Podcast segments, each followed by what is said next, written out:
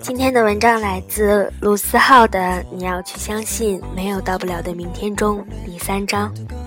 愿你找到你的太阳，愿你的太阳找到你的第一小节。活到二十六岁，然后死掉。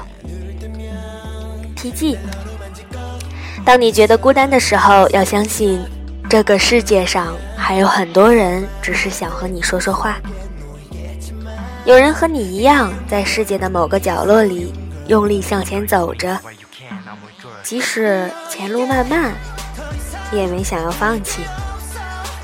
时间一天天过去，我们终会因自己的努力变得或丰富，或苍白。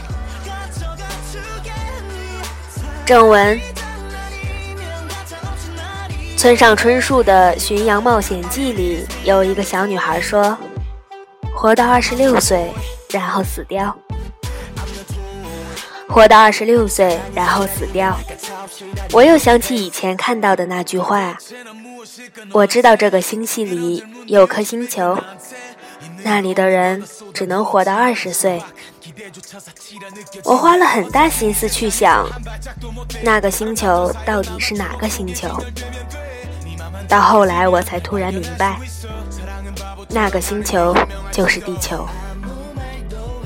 我想这两句话要表达的意思，并不是真的要死掉，而是在二十六岁之后，我们不再为了自己活，彻底抛弃以往的生活方式，戴上社会所需的面具，被这个世界完美的驯养，再也不是以前的那个自己。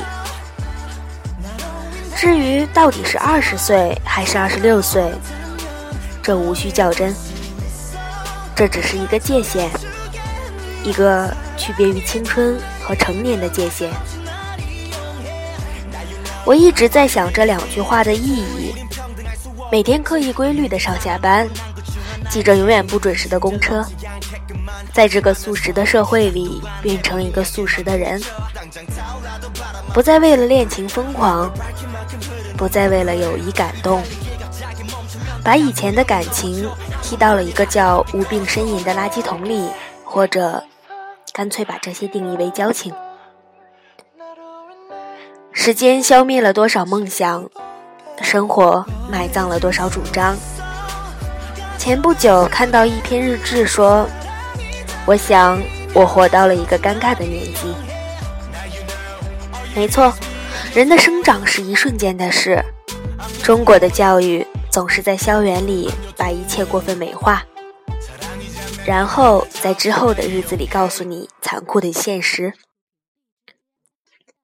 现实这个痞子，从不肯让你轻易的达到目的，所以很多人一下子都缓不过神来，还没有做好充分准备，就被现实压得喘不过气来。生活是永不打烊的摩天轮，承载着每个人的喜怒哀乐，留下的更多是人们的惊愕错乱。这个世界上有所谓真正的快乐吗？尽管如此，尽管先前说了这么多悲观的事情，但是我还是想说，也许那个界限。那个二十六岁的到来是不可避免的，但是我们可以改变它到来的时间。世界很大，我们很小，但是我们可以决定很多。天空的蓝色可以是纯净的希望，地平线的余光可以是日出的曙光，因为我们年轻。因为青春也许是我们唯一有时间编织梦想的时光。生活中总是有很多闪闪发亮的人，他们变成了一种信仰的存在。他们用自己强大的力量改变着世界，改变着我们。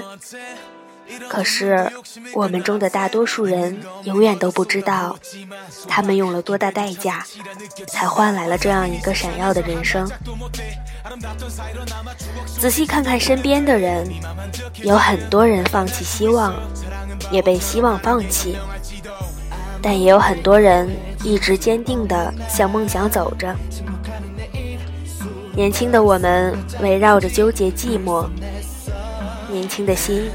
是不会安定下来的，所以我们义无反顾地离开了家，所以我们义无反顾地向梦想迈进。即使我们被现实一再打击，我们也没有放弃，我们还是一次又一次地找到了自己的信仰。没有人逼你每天背单词背到头疼，背到天亮。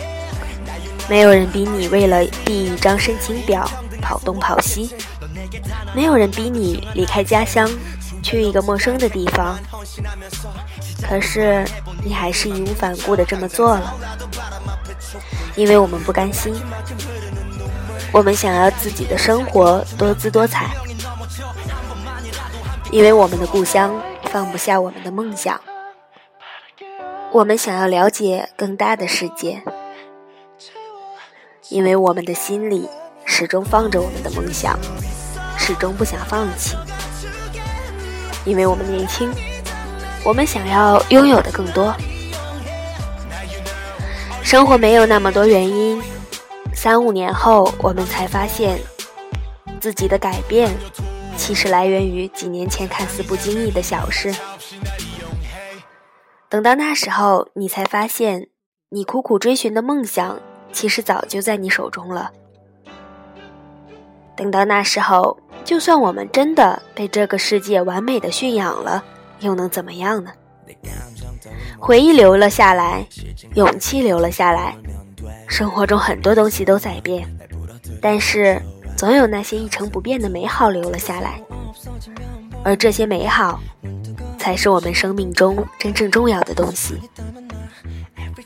所以，我们应该做的。就是尽力去抓住这种美好，在那个所谓的二十六岁之前，让我去疯狂，让我去幼稚，让我去执着，让我去放肆，让我去倔强，让我去相信自己的梦想，让我用自己所有的勇气做我自己，然后告诉这个世界，对不起，那个界限。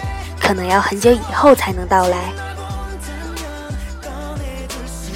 当我们把约定做成一种决定，那么时间就不再可怕。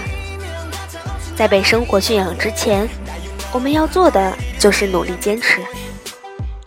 仔细看看身边的人，找到那个一起跟你做梦的人，找到那个还在努力坚持的人。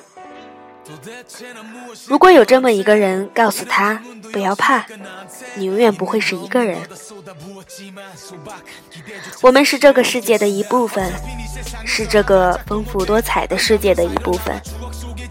而这个世界上，总会有那么一部分人在努力着，留住你最美的时候，留住你的年少轻狂，直到二十六岁到来的时候。其实这个世界并不像你想象的那么坏，至少我们现在一起同行就够了。